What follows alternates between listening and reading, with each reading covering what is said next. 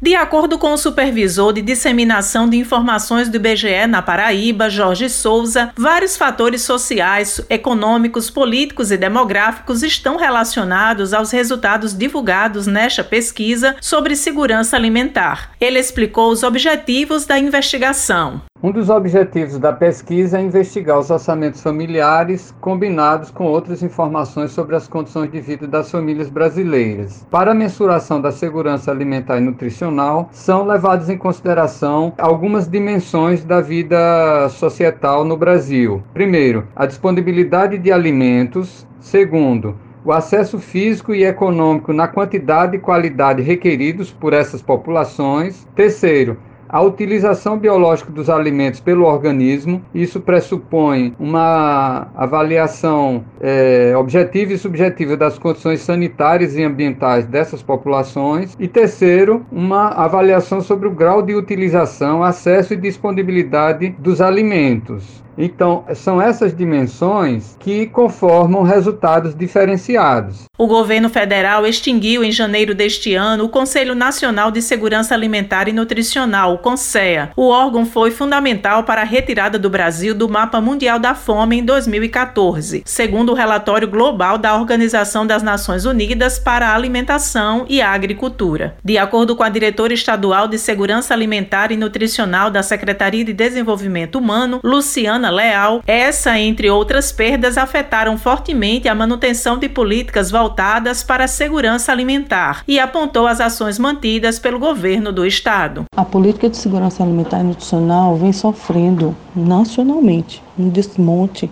ao longo dos últimos anos com a redução de recursos dos programas, até mesmo a extinção de, do Conselho Nacional, né, que é um importante instrumento de participação social. Na Paraíba, o governador João Azevedo não só manteve o Conselho Estadual, como também nós temos apoiado o trabalho desse importante instrumento. Tudo isso está sendo possível graças ao compromisso do governo do estado, através da Secretaria de Estado de Desenvolvimento Humano. A secretaria tem mantido diversos programas de segurança alimentar, como o restaurante popular, o cartão alimentação, o programa de aquisição de alimento PA leite, PA CDS, os alimentos, o programa de cisterna também, que é um, um programa que atende à política de segurança alimentar quanto ao direito à água. Ela pontuou ainda os desafios enfrentados para dar andamento às ações elaboradas pelo órgão em meio aos cortes. O aumento da insegurança alimentar no Estado, revelado pela pesquisa do IBGE, é um reflexo da instabilidade no contexto nacional relacionado a essa área.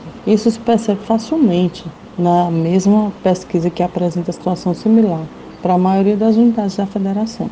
Essa realidade já era para nós conhecida, porque havíamos elaborado em junho um mapa de insegurança alimentar na Paraíba, onde podemos identificar um total de 86 municípios prioritários, em razão do índice de insegurança alimentar atingido, que estarão recebendo nossa atenção né, no, no processo de implementação de novos programas de segurança alimentar. Josi Simão para a Rádio Tabajara, uma emissora da EPC, empresa paraibana de comunicação.